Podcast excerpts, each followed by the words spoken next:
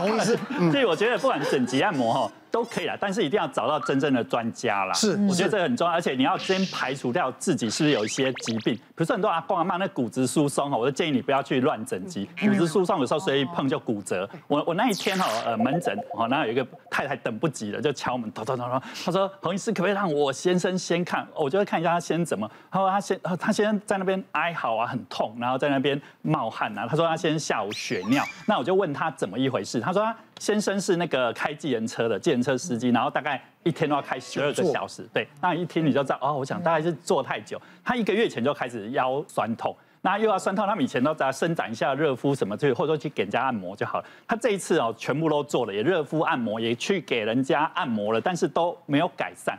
啊，他的另外一个那个也是计程车司机同事说，你找的那个师傅不够专家，不够厉害，哦，按得太轻了。他就推荐他找一个，他一个很厉害一个大神，那个大神很厉害，会踩背，那个那是一个胖胖的大神哦，然后他整个踩上去，刚开始很舒服，不久之后就就突然哀嚎一声，痛到受不了，他就暂停这个治疗了，因为很痛很痛。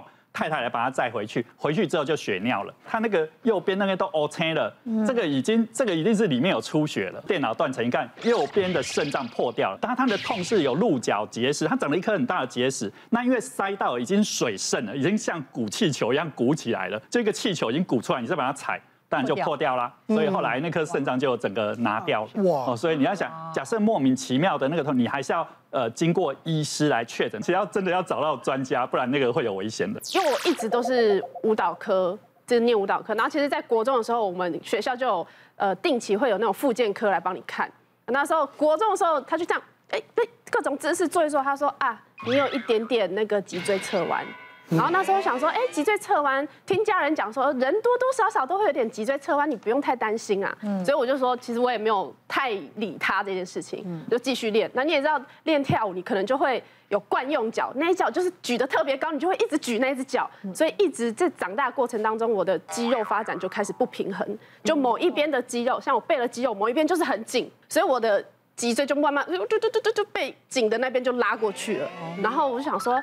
奇怪，怎么会这样子？开始一直到前阵子，大概就是大概三十岁过后，开始会腰酸背痛，然后说好认真的去检查，他就说我除了脊椎侧弯之外，就是我搞骨盆也高低，高低之外呢，我还扭转，前后扭转，所以对高低骨盆在前后扭转，所以我其实有一点点长短脚。哦，对你，我那时候去整脊的时候，他就我也去整脊各种。就是西医、中医都来啦，然后他就躺着，他就开始嘿弄一弄，然后他说：“哦，小姐，你有长短脚，因为我骨盆高低，所以我现在其实如果像是穿比基尼或那种比较贴身的，你就看我裤头，其实我的裤头是高低的，这么明显，我裤头是高低，我背也是高低的。脊椎侧弯好发在女性，而且都是好发在又高又瘦的漂亮女性，真的，我观察是这样。上天是公平的。你要配个我，崔佩仪在这边呢。九十度，你以为？弯的可严重。那其实脊椎侧弯，它就是，我们就觉得说侧弯是不是就是一个弯啊？事实上，脊椎侧弯真的就是，它是有点像 DNA 一样，它是螺旋的。它不只是弯，它其实有点 rotation，有点前后弯。然后脊椎侧弯，当然就是有时候你放在胸椎，放在胸腰，放在腰椎，你的发展的方向会有点不太一样。像你的应该是发展比较比较在腰椎，靠近腰椎。对，所以你会影响到骨盆。那只要骨盆有旋转又有高低，你就会有长短脚。那这种东西的确可能在症状上你会比较明显。那其实我常常很多他们遇到脊椎侧弯的病人啊，我都会跟他讲，你不用对于自己的腰酸背痛感到自怨自艾。你要想多少正常腰椎的人他也在腰酸背痛。对，所以这件事情不是只有脊椎侧弯的人才会有，是是。你好会鼓励，好正向哦。脊椎侧弯的人，因为你两。脊椎不是那么的直，所以你的脊两边的肌肉可能的确会不太平衡，收入不太平衡。那其实我觉得这件事情，就算是发生在正常脊椎的人，我们终究就是鼓励呃多运动哦，训练肌肉。然后你真的不舒服，你就来热敷、电疗、拉拉腰。其实我觉得脊椎侧弯这个问题啊，你其实以你现在年纪，你的侧弯的角度已经跟他。和平共存了，你你不会变好，但你不会变坏。遇过一个二十几岁的女生，她本身是有点侧弯，但是不是很严重的侧弯病史。那她来的时候呢，我印象很深刻，因为她是被爸爸推了轮椅进来的。然后爸爸一进来的时候，就语重心长说：“我只有这一个女儿，我女儿很优秀，她最近要准备检察官考试，可是她她的腰、臀、腿的地方痛到她没有办法坐着继续读书。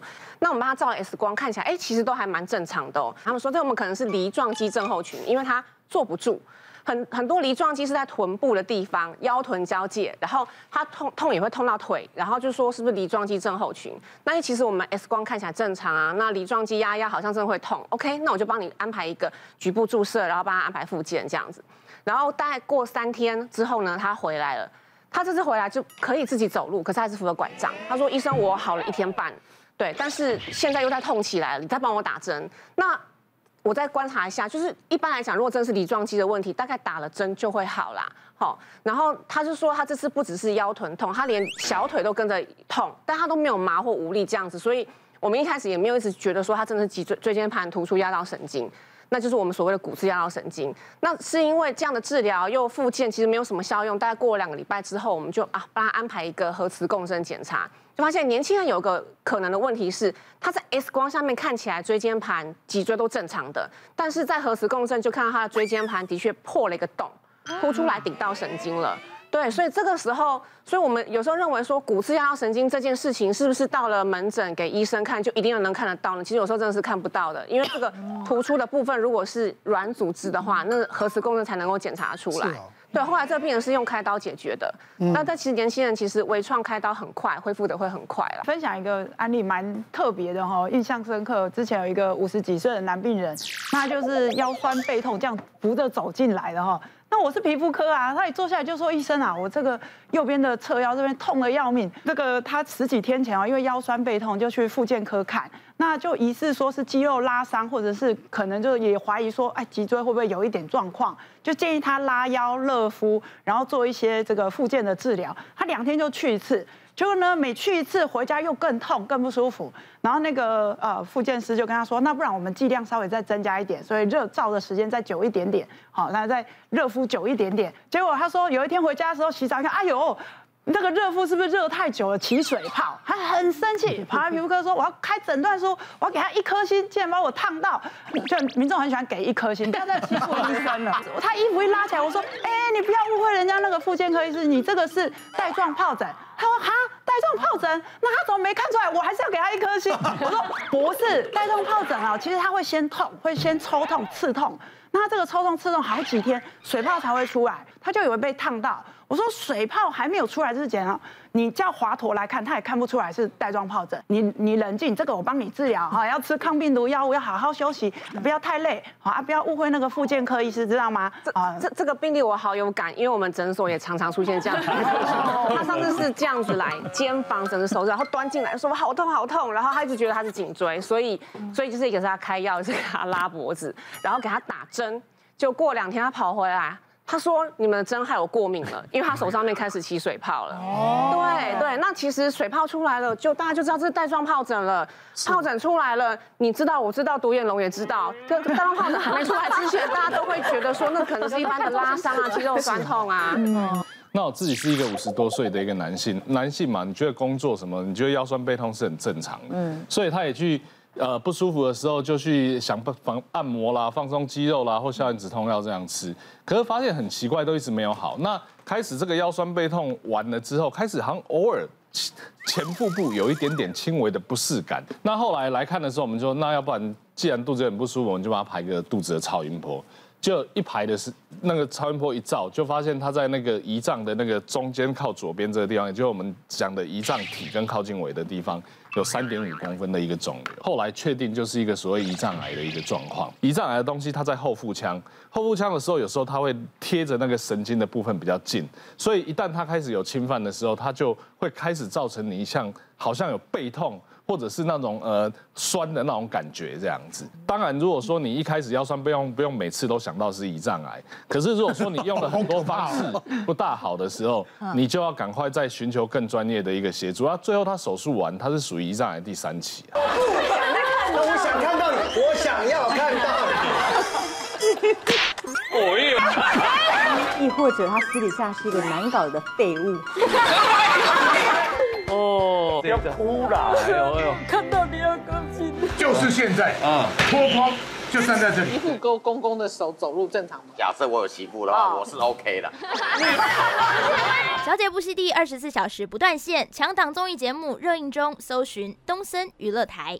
别忘了订阅我们的 YouTube 频道，并按下小铃铛看我们最新的影片。如果想要收看更精彩的内容，记得选旁边的影片哦。